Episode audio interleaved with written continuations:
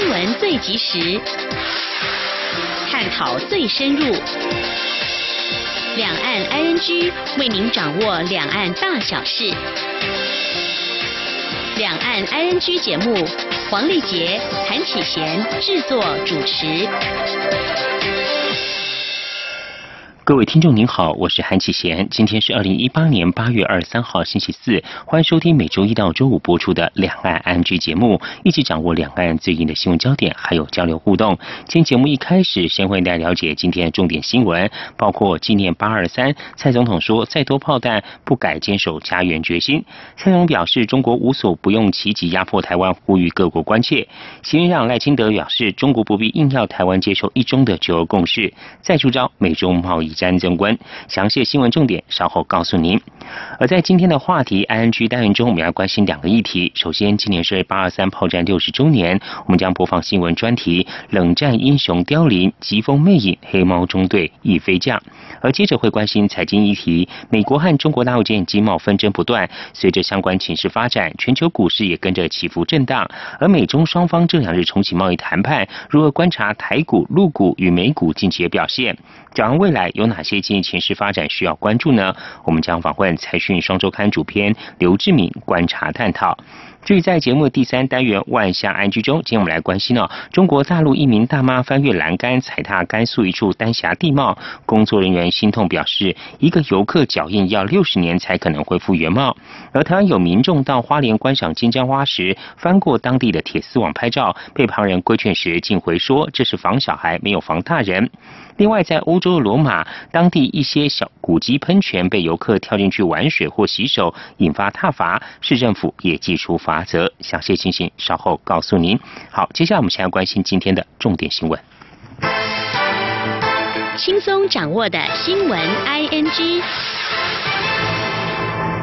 今天是八二三炮战六十周年，蔡英文总统在脸书贴文及影片强调，一九五八年的金门除了是战火猛烈的战地，也是全体国人团结守护国家的象征。总统表示，他认为这场战役最大意义就是台湾人不分族群团结守护台湾。这场保卫战也昭告世界，再多炮弹都不可能改变台湾人坚守家园的决心。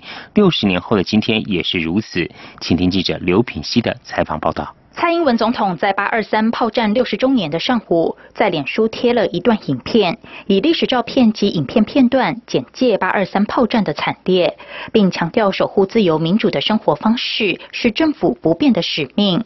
最后，并写上“战火无情，和平无价”，感谢守护这块土地的军民同胞，坚定捍卫国家，守护台湾，保护我们。自由民主的生活方式，不会容许这些基本价值受到威胁。这是我们政府不变的使命。总统并在文中首先代表国家感谢当年在前线作战、后勤支援的所有英勇战士们，因为有他们保家卫国、为国家牺牲奉献，今天所有国人才有自由、民主、繁荣的生活。总统表示。如果要给八二三炮战一个最大的意义，他认为应该是看见台湾人不分你我、不分先来后到、不分族群，团结守护台湾的决心。这场台湾保卫战也昭告世界，再多炮弹也不可能改变台湾人坚守家园的决心。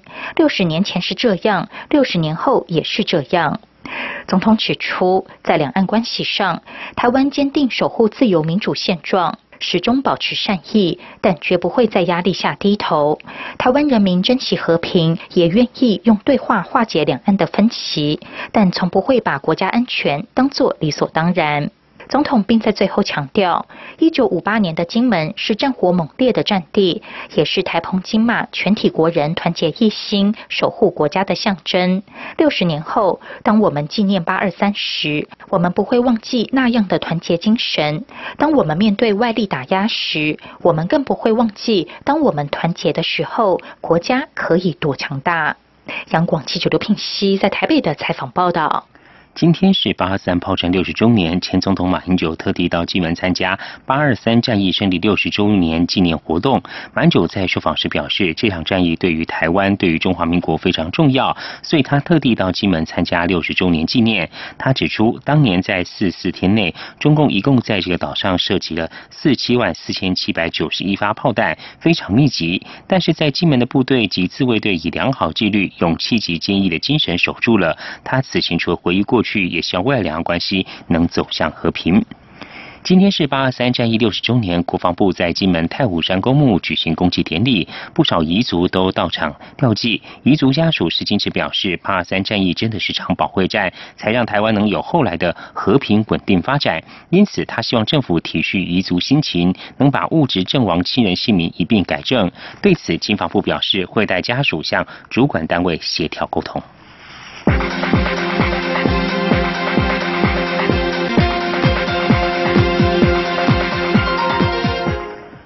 蔡英文总统今天接见美国在台协会 AIT 台北办事处新任处长厉英杰。总统表示，中国持续加大对台湾压迫力道，而且无所不用其极。这一连串的打击作为，不止影响台湾的国际空间，也冲击区域和平与稳定。在这种情况下，台湾需要理念相近的国家共同关切中国在区域内改变现状、干预各国内部事务的行为。而美国支持力量，正是台湾人民所期待的正义之声。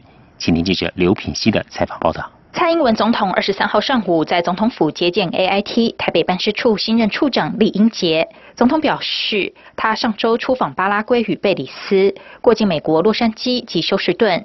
美国政府提供安全、舒适、便利与尊严的过境安排，他在此向美国政府表达谢意。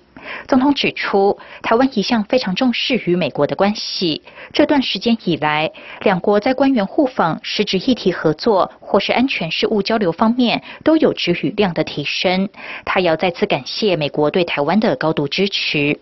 总统表示，在区域情势快速变迁的时刻，很高兴有像厉英杰这样对台湾、对两岸、对区域安全议题都十分熟悉，也充满实务经验的外交官担任。AIT 处长，他有信心，厉英杰一定会在台美关系发展上扮演不可或缺的助力，也相信 AIT 在厉英杰带领下，一定会创造更多台美合作的成果，往下一个友谊的里程碑前进。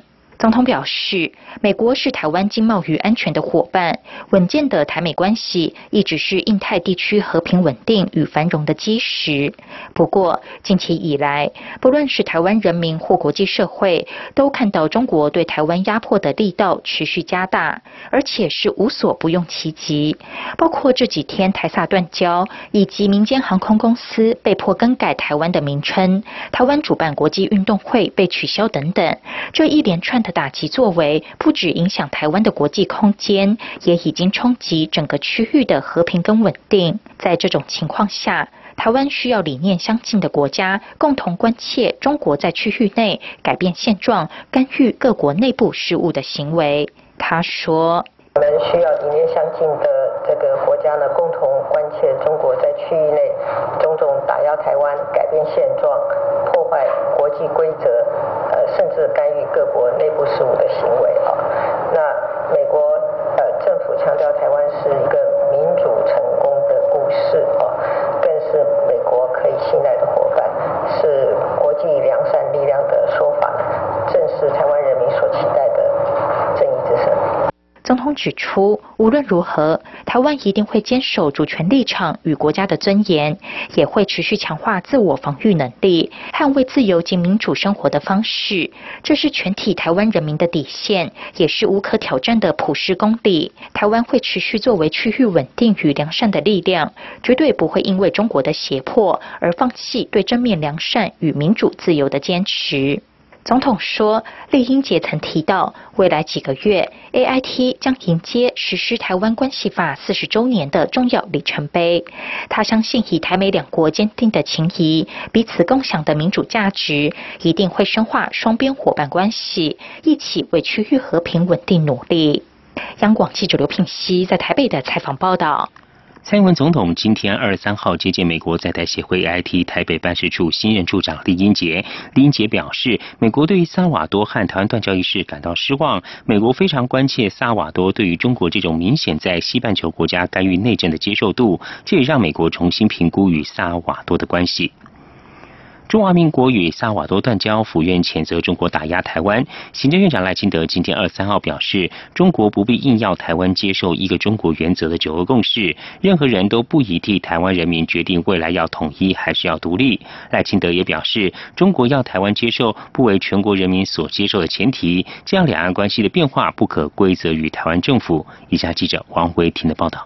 行政院长赖清德二十三号与中华民国全国商业总会会员代表座谈，商总理事长赖正义表示，在台湾与萨尔瓦多断交后，企业界关切政府的两岸政策走向，政府要带领大家走向何方？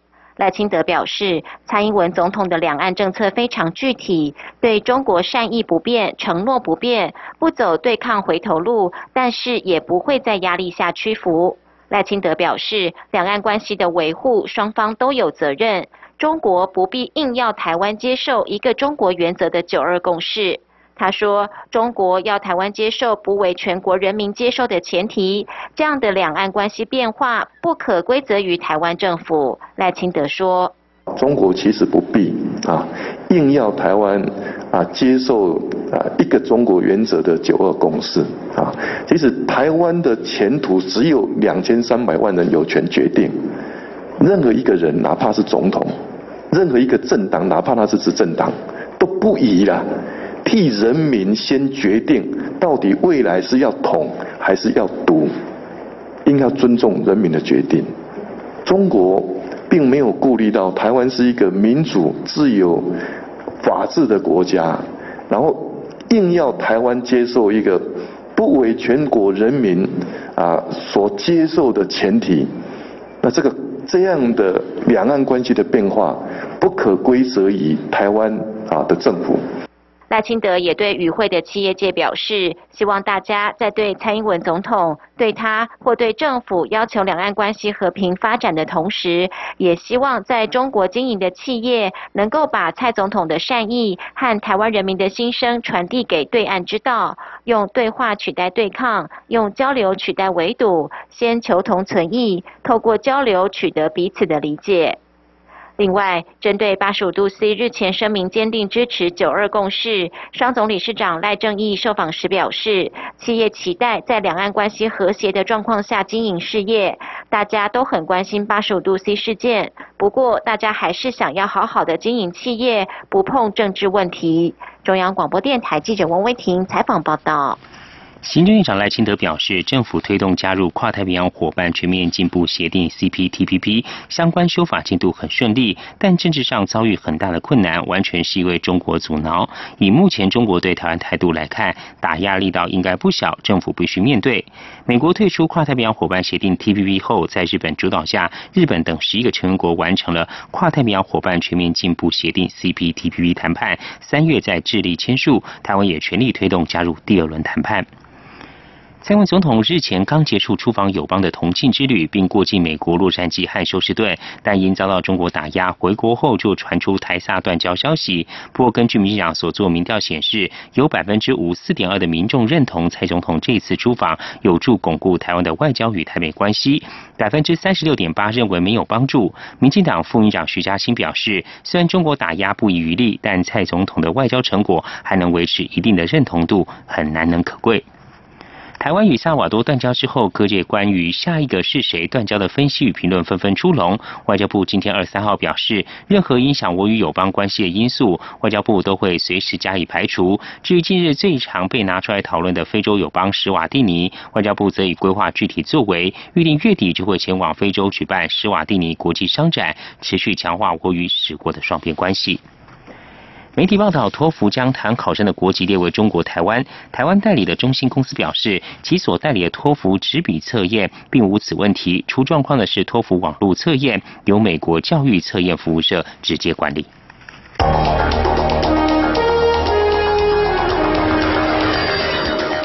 锐。的新闻嗅觉延伸您的视野，让您听到最硬的两岸焦点。连线访问这次随团出访的央广记者王维婷。是的，今天在大陆福建平潭举办了一场两岸关系研讨会，对世界经济与亚洲会产生哪些影响呢？其中五百个是感染艾滋病的孩童，那分散在呃广东。从正经情势分析、两岸交流观察到新闻现场直击，两岸 ING 有最多元的声音、多面向的观点以及最专业的剖析。请收听每周一到周五晚间六点到七点，由中央广播电台新闻部黄丽杰、韩启贤制作主持的《两岸 ING》。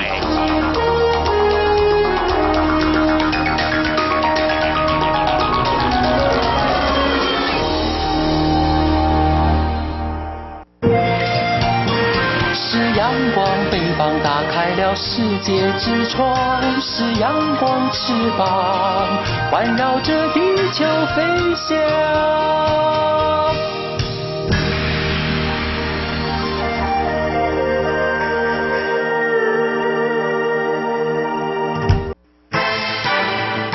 轻松掌握的新闻 I N G。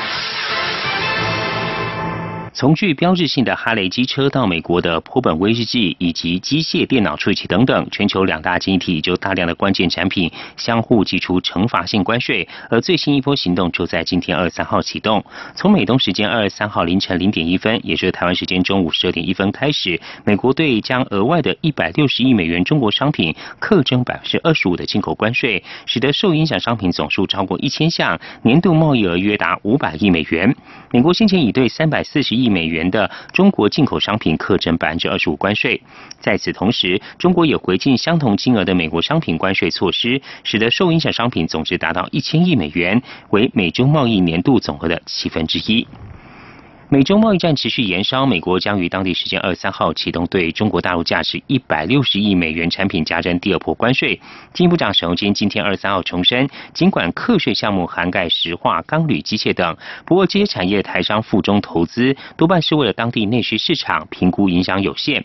至于半导体方面，沈金指出，半导体台商在中国大陆制造占比和英特尔、三星、海力士等外国大厂相比是偏低，评估影响程度相对是有限、有限、更有限，而且台商在半导体领域有竞争力，还相对有转单效应。中国大陆环保标准趋严，有当地印刷电路板 PCB 指标厂商因为排污不合规定，九月底将面临关厂解散。经济部长沈荣金今天二十三号指出，中国大陆严格执行限制排放政策，对台厂将有两种效应。首先，因为台湾 PCB 产业包括硬板、软板、车用电子的 PCB 板都具有竞争力，将渴望享受到转单效应；二来，部分台商甚至还可能会将订单移回台湾。中国大陆从去年开始加强执行的限排政策，没有达到污染排放标准，厂商面临被迫关厂或是降低产能的命运。不过，台湾厂商因为环保设备到位，甚至跑在前面，即使面临中国有关单位稽查，也不用担忧，甚至还可以迎来转单的利多。接着关心，农委会副主委黄金城今天二十三号表示，中国的非洲猪瘟疫情朝全面扩散发展，新增浙江温州确诊案例，湖南常德有疑似案例，台湾防疫再升温，已先清查金门马祖的猪只健康无虞。黄金城指出，今天得知讯息，中国大陆官方公布新增非洲猪瘟疫情，浙江温州为新增的确诊案例，湖南常德传有猪瘟感染、猪场感染。由于这两处紧连华南地区，加上中国大陆迄今每省只公布一个案例，恐怕疫情已全面扩散。有鉴于台湾跟中国大陆华南距离近，往来频繁，黄金城说，今天已先清查马祖和金门的猪只，确认马祖的一百五十头、金门的一万多头都没有问题，没有非洲猪瘟传染的迹象。接着来关心中华民国全国商业总会一行今天二十三号拜会行政院长赖清德，就经济发展相关议题交换意见。商总理事长赖正义表示，除了供电、美中贸易战议题之外，台湾刚与萨尔瓦多断交，工商界最关切政府两岸政策走向。赖正义也建议政府提出观光客倍增计划，让来台湾观光的国外旅客在三到五年内成长到两千万人次。中华民国全国商业总会今天二十三号拜会行政院长赖清德，提出了两岸经贸和能源等八十个议题，与政府就经济发展交换意见。赖奎表示，目前台电的备转容量率大约是百分之六，他相信企业也不会无限制增加库存，明年备转容量率将可以达到企业要求的百分之十。赖清德也以卖雨伞和卖盐的故事比喻发电情况，台湾冬天有风力发电，夏天有太阳光电，不管天气如何，再生能源都能充分发挥。他呼吁企业改变想法。行政院长赖清德表示，他受的医学训练是诚实面对病情，他不讲假话。二零二五年飞核家园仅百分之十二到百分之十五发电由再生能源取代，不会突然缺电，每度电价也只影响零点五元，企业界真的可以放心。赖清德二十二号接受媒体专访，多次强调台湾不缺电。他被问到外界仍有质疑声浪时，他反问记者是否接受、相信他的说法。赖清德说，他不讲假话，在立法院问政如此，当行政院长不会明知道是假的去对外讲，他是政府官员，如果讲假话那不得了，影响的层面有多大？以上就是今天重点新闻，稍后进行话题安居单元。最敏锐的新闻嗅觉，延伸您的视野，让您听到最硬的两岸焦点。连线访问这次随团出访的央广记者黄维婷。是的，今天在大陆福建平潭举办了一场两岸关系研讨会。对世界经济与亚洲会产生哪些影响呢？其中五百个是感染艾滋病的孩童，那分散在呃广东。从正经情势分析。两岸交流观察到新闻现场直击，两岸 ING 有最多元的声音、多面向的观点以及最专业的剖析。请收听每周一到周五晚间六点到七点，由中央广播电台新闻部黄丽杰、韩启贤制作主持的《两岸 ING》。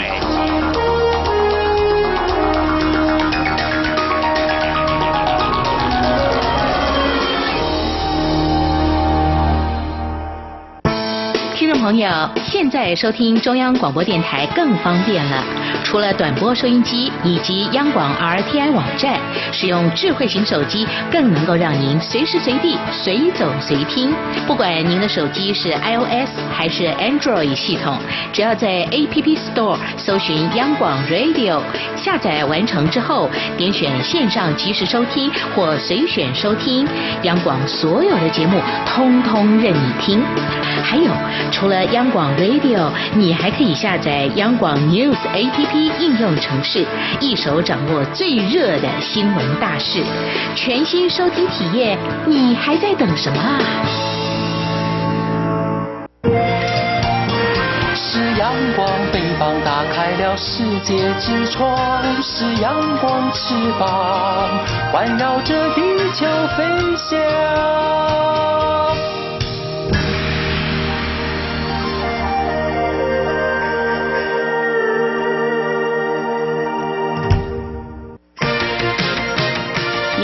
想关心的话题，I N G。这里是中央广播电台，听众朋友继续收听的节目是两岸安居。在今天话题安居的单元，我们要关心两个议题。首先呢是今年是八二三炮战六十周年纪念，那么大家再度齐聚，共同感念曾经为保卫台湾而付出血汗及青春的老英雄们。战争时期可歌可泣的故事不少。那么在今年十月，一部记录冷战时期的台湾纪录片《疾风魅影：黑猫中队》即将。将推上大荧幕。当时下青年为好莱坞英雄片而疯狂的时候，知名偶像剧导演杨步新在经费拮据当中耗时六年，打造了这部属于台湾的英雄片。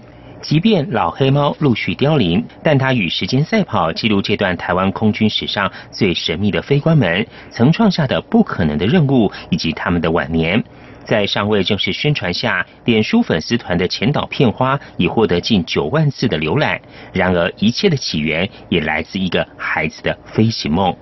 请听记者张婉如的专题报道。小时候当然有飞行梦，记得有一次就是那时候大概幼稚园吧，然后那天下午台湾防空演习，我在徐州路就看那个当时的军刀机啊飞进来，然后我也觉得很兴奋，我我记得可能有跟他招手吧，看两架飞机飞过去。当年一个卖力向飞机挥手的小男孩，如今成了一位悲观故事记录者。一个总是帮偶像明星拍摄 MV 和偶像剧的导演，五十岁那年拿起指导筒，要拍出自己心中偶像的永恒。杨步新导演说。国中曾经要去考军校，当然因为体检眼睛就没过，就这样子，一直到了就业工作，然后结婚，然后一直到五十岁的有一天，我翻了沈立文写的《黑猫中队七万英尺飞行纪实》这本书。那当时看的时候，我就突然我就觉得说，对于飞行那个曾经有那个梦想，好像又被启动，就这样断断续续做。那碰到资金有困难的时候就停。那要不然自己就是去工作，再赚一点，就拍点 你喜欢也好不喜欢的东西，然后就再赚一点，再让这个计划可以往下。有资金可以快速完成，没资金拍商业片充实荷包再谈。这么拖拉过了六年，当然也是导演所坚持的一份使命感。今年十月份，《疾风魅影：黑猫中队》终于要呈现在大家的眼前。越上去越黑。所以我们飞到那个时候，都已经变得很深蓝，可以看得是很远。你的地球都有一点圆了。那个时候还没有 GPS 这些东西，用天文航行，这个飞行员也也是非常大的考验。这是纪录片的片段，当年的队员们铿锵有力的陈述这一段过往。尽管片中的他们已经拄着拐杖，但仍然挺着胸膛，有飞官的气魄。从影片中，观众可以清楚的看到，飞官家里头总是陈列着与当年一同出生入死弟兄的合影，胸上的飞鹰和荣耀是他们南腔北调中共同的语言。一九四九年，台海风云变色，两岸紧张对立，期间上演着无数叠对叠桥段。在美国不再飞 U-2 侦察机后，由台湾的黑猫中队接手。一九六一到一九七四年间，中华民国与美国中央情报局合作，空军飞官奉命飞入中国大陆敌营，征召大陆各省的重要军事设施，取得核武发展机密情报。杨步新导演说：“我们 YouTube 的飞行员是要前三小时告诉你今天要飞北京，然后开始帮你做任务提示。那你、你、你想北京，北京一定是有飞弹很多的地方，你要飞进去，那你能不能全身而退？你连打电话回家跟太太或者你的家人说再见都不可能，因为任务机密嘛。”黑猫中队的二十八位飞行员是国家精英中的精英，在七万尺的上空执行最高国家机密，驾驭着史上最难的 U2，执行快刀计划空拍任务。共有十位飞行员殉职，两位飞行员被俘，全身而退的只有十六位，留下冷战史上可歌可泣的一页。他们当时就是玩命，只要爬到七万尺。很大的可能性，他们就会 flame out。我本来预计那么二十八岁我就不干了，就就就就完蛋了，就再见了。你当飞行员了，什么一下去就没有这回事，说是这梦都没有。这个霍兰利比那个玩那个俄罗斯轮盘还要危险。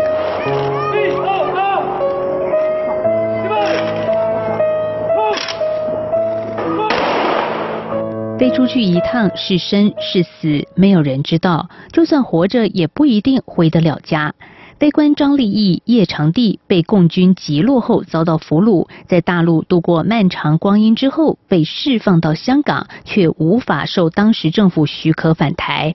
经过美方官员协助，到美国定居，流放在海外二十年，才再度回家。片中大幅呈现他们被俘虏之后的生命转折。杨导演说。啊，叶长帝教官跟张立一教官，他们起飞的一九六三年跟一九六五年分别从桃园机场起飞，但他们绝对没有想到，他们飞了一个最遥远的航程，二十六年以后才回到桃园基地。张立义十三岁，因为战乱的原因离开家，来不及跟妈妈说再见。四十岁的时候，二十七年以后跟妈妈是以俘虏的身份见面。然后这一次他来不及跟妻儿说再见，那我觉得那比好莱坞的电影剧本更更更好莱坞吧。随着中美建交，一九七四年终止任务，飞行员就此进入历史的洪流中。而这些足以媲美好莱坞的英雄们去哪儿了呢？疾风魅影黑猫中队的摄影师陈新红聊到他在拍摄过程中最大的感触。我觉得可能大家在于传统华人或是呃台湾人在于英雄的观念，就是永远都只知道那那个非常容光焕发或是呃军装满胸的那种感觉。可是我没有想，却都不会去在乎说这个英雄呃垂垂老矣之后，那他的生活是什么？他曾经为了国家，那国家又如何的去看待这个我们常常忽略的英雄之后？可是你看美国或是欧洲，他们会对于英雄。不是只有在那个时代，而是说它会让那个英雄的故事是延续的。这个好像颁完勋章之后就结束了。我们常常会让勋章结束解决一切，可是却没有办法让故事往下走下去。说到这一段，美方直呼台湾飞官默默进行了这十三年不可能的任务，而美国的公园内现在就存放着一架 U-2 战机，也成为纪录片里珍贵的场景。杨导演说。然后我朋友去 L A 黑鸟公园，里面有一架 U two，然后他去那边骑摩托车，他就后来跟我杨导那边那边有有一架 U two，然后我就跟我 L A 的朋友讲，然后他就去帮我看，就当地的职工就跟他讲说啊，这是你们中华民国飞行员保存的飞机啊，那当然就是华西军。然后他很兴奋告诉我这件事，然后我上去查，但他没有写的很清楚，就是用华将军的英文名字 Mike。为什么美国人把他当成英雄？他们觉得说这飞机这么难飞，而且你在夜间在科罗拉多山脉里头，竟然能够奇迹似的一个人迫降在这个小机场山里头，竟然他们觉得你是奇迹是英雄。那边的志工就会很乐意跟来的游客讲这个历史。《疾风魅影》黑猫中队拍摄的场景不只是在台湾，更横跨了美国、英国、中国大陆。从二零一三年起筹备到今年秋天上映，这个题材已经酝酿了六年，呈现八位黑猫英雄的故事。期间受限于资金，几度面临难产，但是导演咬牙苦撑。回顾二零一五年底，杨导在接受央广专访时曾经透露，受访的黑猫前辈们安慰他：“没关系，慢慢来。”可能可以感受到我的嗯想要去做的那个企图跟那个，但所以他们也会跟我讲杨导你不要急，要慢慢就不要有太大压力。那反正总是会碰到困难嘛，困碰到困难就去解决它。想一想，好像真的就是这样。碰到困难就面对，这是老英雄们的人生智慧。但是时光荏苒，老英雄相继辞世凋零，一个接着一个的不闻，让导演红了眼眶。有没有感觉有点遗憾？就是他们还来不及看到。当然，这是我们最大的遗憾吧。因为我觉得我们用一个老百姓的力量去表达对他们的尊敬跟荣耀。嗯，但很可惜的是，这中间来讲，我们也因为一些资金也好或什么，呃，包括剪接，一直没有办法让这片子公播。那这中间陆续走了一些，不管是叶叶教官也好，或者华西军将军，我相信这个速度即将是越来越快，因为他们几乎都八十几了，然后迈入九十级。所以在三月的时候，我去看华将军夫人的时候，那我就记得我当时跟他说：“你等我六月来看你，为你做个人首映。”他就很幽默的说：“I try。”他也不确定他他什么时候会走啊。那我觉得就像我们之前我们摄影师讲，我们好像在跟时间拔河，在跟这个时间赛跑一样。与时间赛跑，导演希望透过影像永远留下黑猫重要身影，也期盼有着一段台湾的论述，并且将这段近代史重新被记忆与荣耀。你离家的时候还是个大男孩，除了一心的慷慨。什么心里都没有。表面上当然，我觉得好像我们在讲黑猫中队，其实真的，我觉得我们真心诚意是在讲一个战争与和平。呃，还有这些人在大时代历史的风洞里头，他们他们的勇气也好，或者他们的精神也好，我觉得就是在那个最冷酷的冷战时期，相对来讲他们是最美丽的光芒。我觉得温暖，我觉得是这样。人生许多的意外。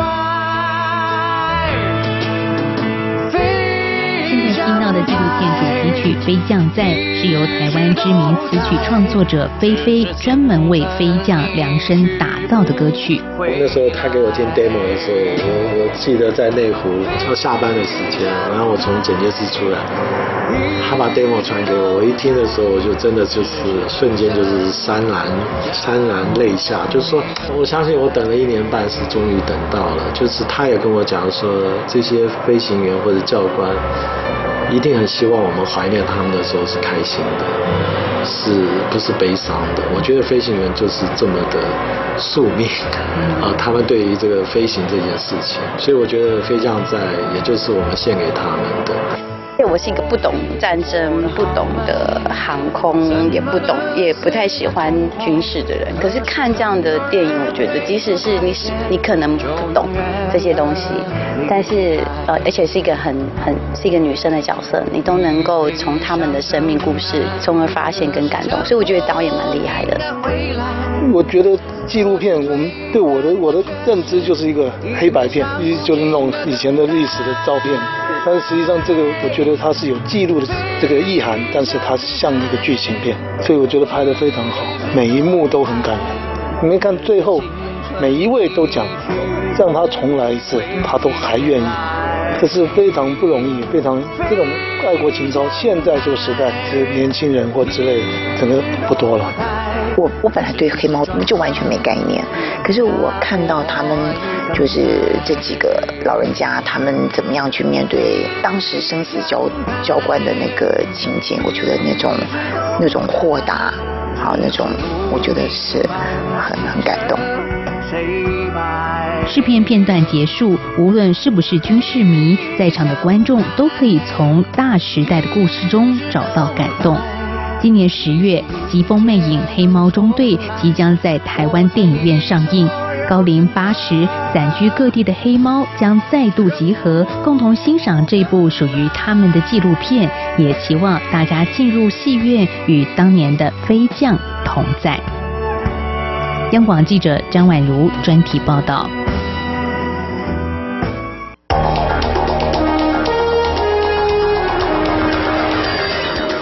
锐的新闻嗅觉延伸您的视野，让您听到最硬的两岸焦点。连线访问这次随团出访的央广记者王维婷。是的，今天在大陆福建平潭举办了一场两岸关系研讨会，对世界经济与亚洲会产生哪些影响呢？其中五百个是感染艾滋病的孩童，那分散在呃广东。从正经情势分析。两岸交流观察到新闻现场直击，两岸 ING 有最多元的声音、多面向的观点以及最专业的剖析。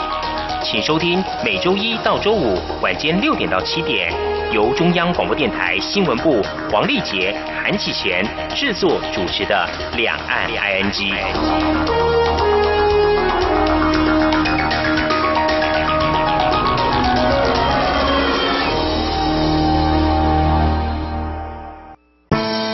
朋友，现在收听中央广播电台更方便了。除了短波收音机以及央广 RTI 网站，使用智慧型手机更能够让您随时随地随走随听。不管您的手机是 iOS 还是 Android 系统，只要在 App Store 搜寻央广 Radio，下载完成之后，点选线上即时收听或随选收听，央广所有的节目通通任你听。还有，除了央广 Radio，你还可以下载央广 News APP。应用城市，一手掌握最热的新闻大事，全新收听体验，你还在等什么啊？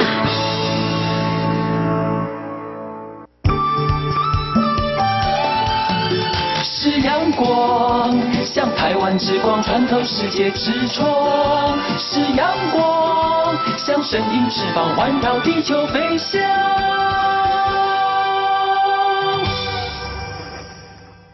这里是中央广播电台，您现在所收听的节目是《两岸安居》。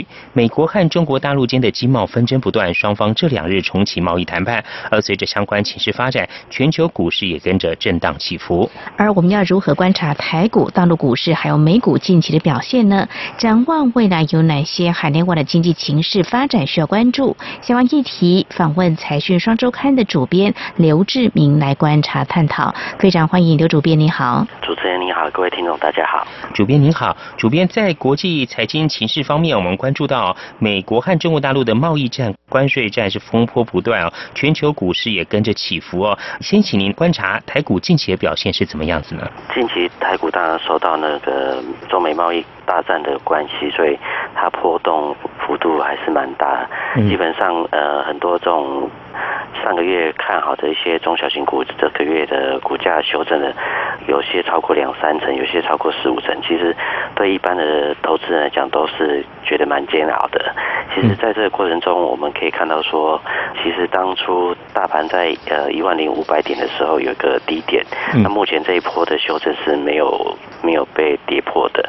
然后你观察美国的这个 VIS 指数的话，其实它的指数的那个也不是很高，不像上一波二月的时候是有到四五十，这是在十二十三左右。其实我觉得有机会在这个部分这个低档区慢慢的打底，然后等到台股的电子旺季跟传统说话的旺季来临的时候，股市应该会有一波还可以的反弹。哦，不过等候到底要等多久？应该要怎么样把握可能的时间？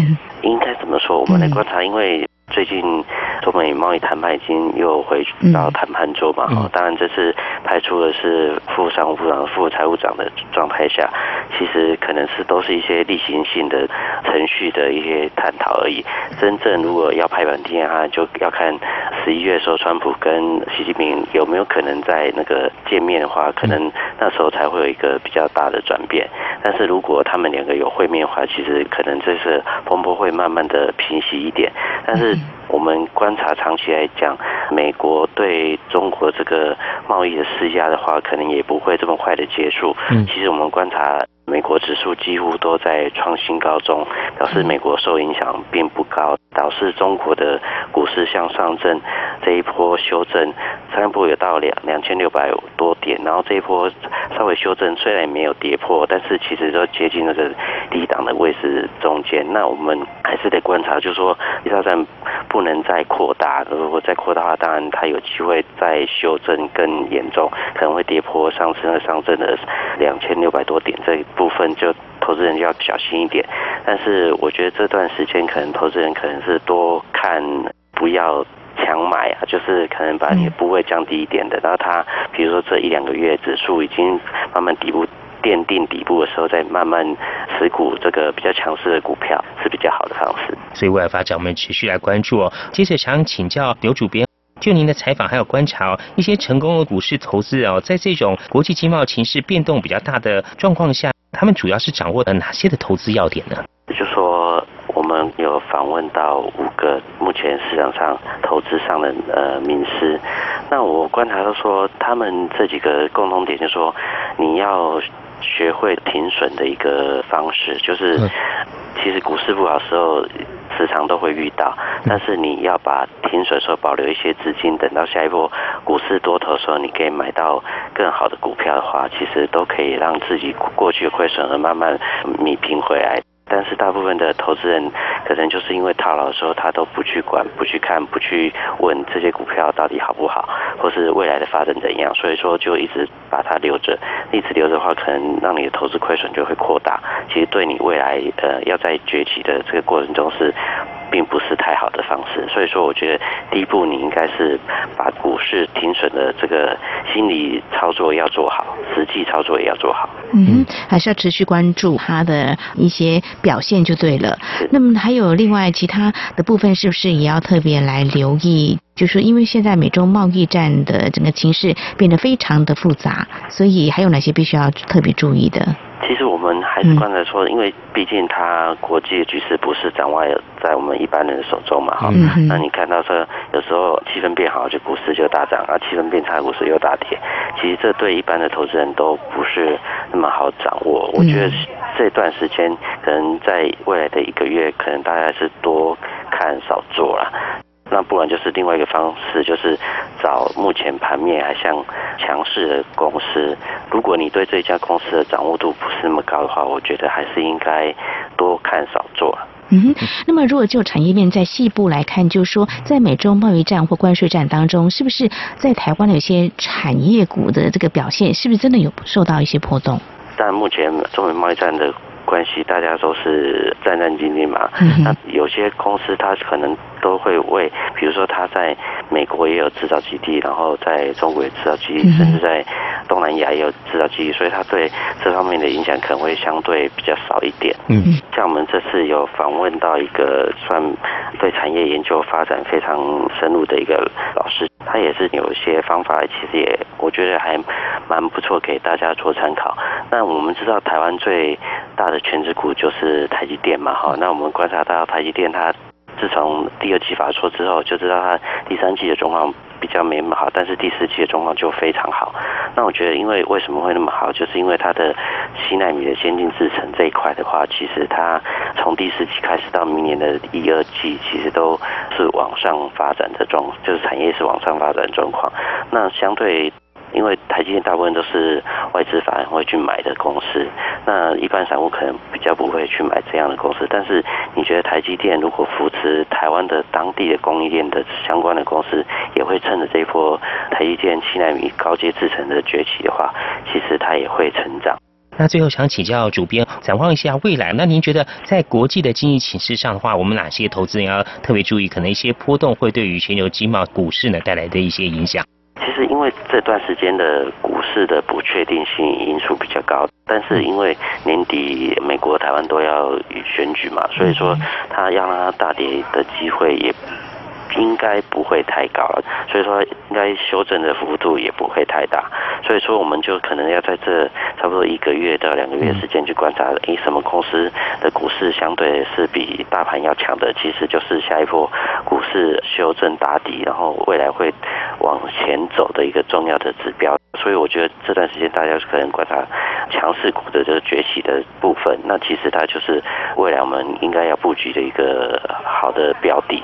嗯哼，好，非常谢谢主编您的解析。我们今天关注财经焦点，针对美国和中国大陆间的经贸纷争不断，随着相关情势发展，全球股市也跟着起伏震荡。那么非常感谢您来观察台股、陆股跟美股近期的表现，还有未来有哪些经济情势发展需要关注。非常谢谢刘志明主编，谢谢您，谢谢主编，谢谢大家，谢谢。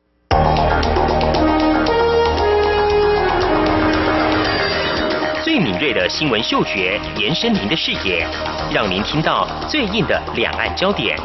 连线访问这次随团出访的央广记者王维婷。是的，今天在大陆福建平潭举办了一场两岸关系研讨会。对世界经济与亚洲会产生哪些影响呢？其中五百个是感染艾滋病的孩童，那分散在呃广东。从正经情势分析。两岸交流观察到新闻现场直击，两岸 ING 有最多元的声音、多面向的观点以及最专业的剖析，请收听每周一到周五晚间六点到七点，由中央广播电台新闻部黄丽杰、韩启贤制作主持的《两岸 ING》。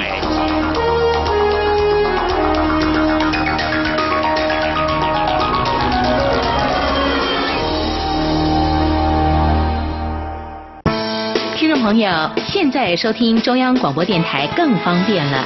除了短波收音机以及央广 RTI 网站，使用智慧型手机更能够让您随时随地随走随听。不管您的手机是 iOS 还是 Android 系统，只要在 App Store 搜寻央广 Radio，下载完成之后，点选线上即时收听或随选收听，央广所有的节目通通任你听。还有，除了央广 Radio，你还可以下载央广 News APP 应用程式，一手掌握最热的新闻大事，全新收听体验，你还在等什么啊？是阳光，北方打开了世界之窗；是阳光，翅膀环绕着地球飞翔。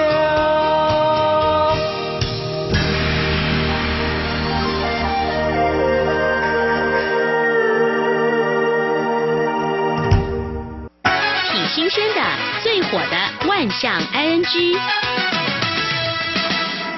这里是中央广播电台，您现在所收听的节目是两岸 G，到了万象 ING 单元。丽姐，我们常说有些事情是回不去的啊。对。那我最近看到一则新闻，真的觉得说公德心真的是很重要。嗯。在中国大陆甘肃省张掖市，当地有一个丹霞地质公园，嗯，有与众不同的彩色的岩石哦，是举世闻名。嗯。不过当地的工作人员发现呢，有一名女游客为了拍照啊，直接翻越了栏杆。就踩在这个举世闻名的丹霞地貌上，嗯，就工作人员赶快跟他讲说，赶快出来，赶快出来。结果嘞，这名这名大妈居然啊，还直接讲说，我就跟你说，我马上出来，叫什么叫？直接跟他呛。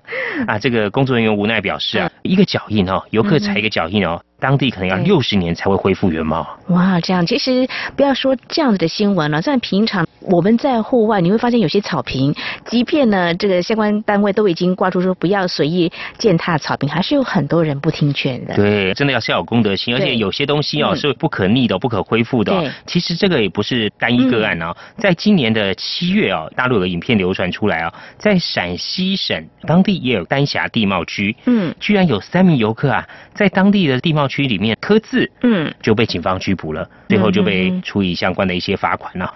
那刚刚丽姐讲到说，我们看到很多这个草坪上啊，说请勿践踏，哎，就是有人去踏，踏出了痕迹来哦。哎，看到在台湾，在花莲呢，富里有个六十担山哦，很有名，当地金针花盛开的时候，嗯，哇，好多人去拍照。哎，因为在山上种植金针花，这些农夫呢，为了方便浇这些花的时候，他们会。当地会有一些小水池，嗯，那小水池它有用铁丝网围起来，嗯，是要保护，然后怕人不小心这样掉下去或者怎么样子，嗯，哎，也是一样，游民大妈硬闯这个水池，嗯，这名网友他看到之后就跟这个大姐提醒啊，这围起来不就是不要让你进去了，你不要进去，没想到这一名大妈哎不理会劝。还直接讲说，这个围起来是防小孩不防大人的。他如果硬是要这样子来认知的话，真的没办法。不过我真的觉得需要再教育了。对，那另外还有人去看花，我们知道这个美丽的风景哦，就是不带走一片云彩，或者踏草坪，那也不要乱丢垃圾。没有错，当地呢是看到呢有一些这个游客乱丢垃圾袋，这个乱丢垃圾，当地的工作人员呢也是提醒大家说，这美丽风景大家来欣赏哦，一定要有公德心。其实不光光。是在花莲，其实在台中的新社每年都会举办花海啊，对，很多地方也是围起来，哎，就是有民众呢为了拍照，嗯就翻越这个围栏去踩，就造成很多花海呢都花被踩死，甚至有些花海啊，来远远看过去是一片花海，对，中间就是被人走出了几条这个步道。啊。我觉得这个现象就是如果。一有人走的话，有些人就会跟进；如果都没有人走的话，大概就不会。我观察，这是我个人的观察是这样子。对，就你不要当这个领头羊，带头带头做这个不好的示范。另外，我们看到在日本，嗯，每年樱花季，很多人会去公园赏花。像是在东京啊，有一个公园，樱花季结束的那几天啊，就发现树下很多的垃圾。啊，就是有人去赏花，就席地而坐，也顺便吃点东西。走的时候，就是不把这些塑胶袋跟垃圾都带走。哎呀，我觉得真的是教育还不够哈。嗯。我们常说这个乐色山呐，这个不晓得这个美吗？我想呢，可能会是是阵阵恶臭吧。所以大家呢，一定要彼此互相提醒的。对，而且你留下这些乐色，嗯，下个人来的话，那不是就没法欣赏到这个美景嘛？美景当前就味道不好闻了，或很脏乱，整个心情都打坏了。对。因为我们看到在欧洲的罗马，嗯，有很多古迹，世界热门的观光城市，这个古迹里面呢，有蛮多喷泉啊。在一九六零年的时候，有一部电影叫做《甜蜜的生活》，嗯，当中有一位女演员，嗯，她穿着这个美丽的晚礼服啊，跳进当地一个喷泉去戏水，嗯，那就这个电影就让这座喷泉是声名大噪啊。不过呢，因为这是古迹啦，所以就你。不能随便跑进去跳进戏水，那是拍电影哦。结果呢，常常就出现哦，有很多的光客啊或民众啊跳进这个喷泉里面哦，也要模仿 这个电影。像是去年七月有三名女游客呢，就穿着泳装啊，直接跑去喷泉里面消暑啊。哇，他们也要演一段这样子。另外还有人啊，在喷泉旁边吃东西，哦，吃完就洗手。嗯，还有洗衣服。哈，另外还有让宠物跑进去会是戏水消暑的。嗯，当地市长就说他已经签署了一项命令哈，游客不能再跑进喷泉里玩，那吃东西洗手也要禁止，被抓到要罚这个两百四十欧元，大约是新台币八千多块。啊，要施以重罚啊。不过有一件事情呢是例外的，嗯，就是丢铜板。丢铜板许愿，对，而且在当地就说，如果游客丢铜板的话呢，对，象征还会再回来玩，再回来观赏，说这是允许的，其他 都不行，不可以丢垃圾。对，要尊重这些具有历史和艺术意义的遗产哈。嗯，那另外我们看到在台湾南部有一个古迹，巡逻人员寻到，怎么古迹的墙上充满了这种鸡蛋的那个痕迹啊？哇，把它当成鸡蛋厂了吗？对，居然有一群玩家啊，看到这个地方。他们以为说这个地方是废弃的地方，所以他就想说来这个地方玩这种期待射击游戏。结果这个地方呢，实际上是古迹啊！哇！根据文字法的规定呢，哈，就说这破坏古迹最重五年以下，并科两千万元以下的罚金呢。嗯。另外，这看到这个几个新闻，我觉得真的是 蛮恶心的。就是在台南当地有一个风景区，嗯，有网友在开车的时候。开到桥上的时候想看风景，对，放慢了下来，就闻到阵阵的恶臭。哇，到底是什么？居然是有人啊，直接在桥上上大号啊！上完大号之后，就把上出来这些东西啊，直接往桥下丢。这个实在是太难以想象。如果说是小朋友还没有上学的话，勉强可以忍受，然后可以理解，但是一定。让他接受教育才对呀！而且上完的这个东西呢，应该是包起来，往大海里头丢呢？往桥下，而且当地民众讲啊，这个当地桥下有蛮多人在钓鱼的啊！不晓得是有没有打到，他觉得怎么这样？而且就在这个桥旁边附近没多远，就有两个地方有个公共厕所。对，其实你再多骑车或多走几步路，就到了公共厕所了。难不成这些人有一些我们不太理解的洁癖吗？啊，这个伤脑筋。因为刚刚丽姐讲到这个小朋友，那个教。教育这个其实很重要。嗯，在台中就有名住户回家的时候，发觉门口呢居然有大便。哦，所以是小朋友吗？他先前以为是是不是宠物啊？有人来遛狗啊，或怎么样，没有亲。嗯，结果发现也实在太大坨了。嗯，他就调监视器，而且在调监视器的同时呢，发现这个大便的旁边啊，不远处还有卫生纸。啊，那想说应该就是人喽。结果他发现这个监视器显示啊，原来在他回家之前，有一家人开车啊，停了之后就下来东张西望，一对爷爷奶奶下来东张西望，嗯，就看到他家门口旁边停了一辆白色的轿车，嗯嗯，他就指挥他的小孙女。到那个白色轿车后面，就是他家的门口旁边上厕所。我觉得会不会有这种可能，就是说因为小朋友实在太急了，没办法。但是即便是这样，也要事后清理干净。而且呢，他说不光光在他家门口啊，啊，后来呢，他在这边上完之后，还到路对面再去上了一次。啊，这样就就好像不是说是真的内急这个原因了，就很急的这个原因了。那这样真的是这个家长要再教育。对呀，他实在想不通。嗯。另外讲到这个粪便。现在其实很多人去遛宠物，去公园遛宠物呢，都会准备这个装狗狗便便的袋子。是，哎，那有些公园很贴心啊，会备有免费的袋子，让这些事主，如果说你忘记带的话，大家可以去取用，帮狗狗装便便。嗯，结果在新北市有一个公园，就有准备这种狗狗的清洁袋哦，清便袋，它有一个柱子，柱子上面有一个箱子，然后就放了很多这种清洁袋。嗯，结果没想到啊，很多事主啊做半套。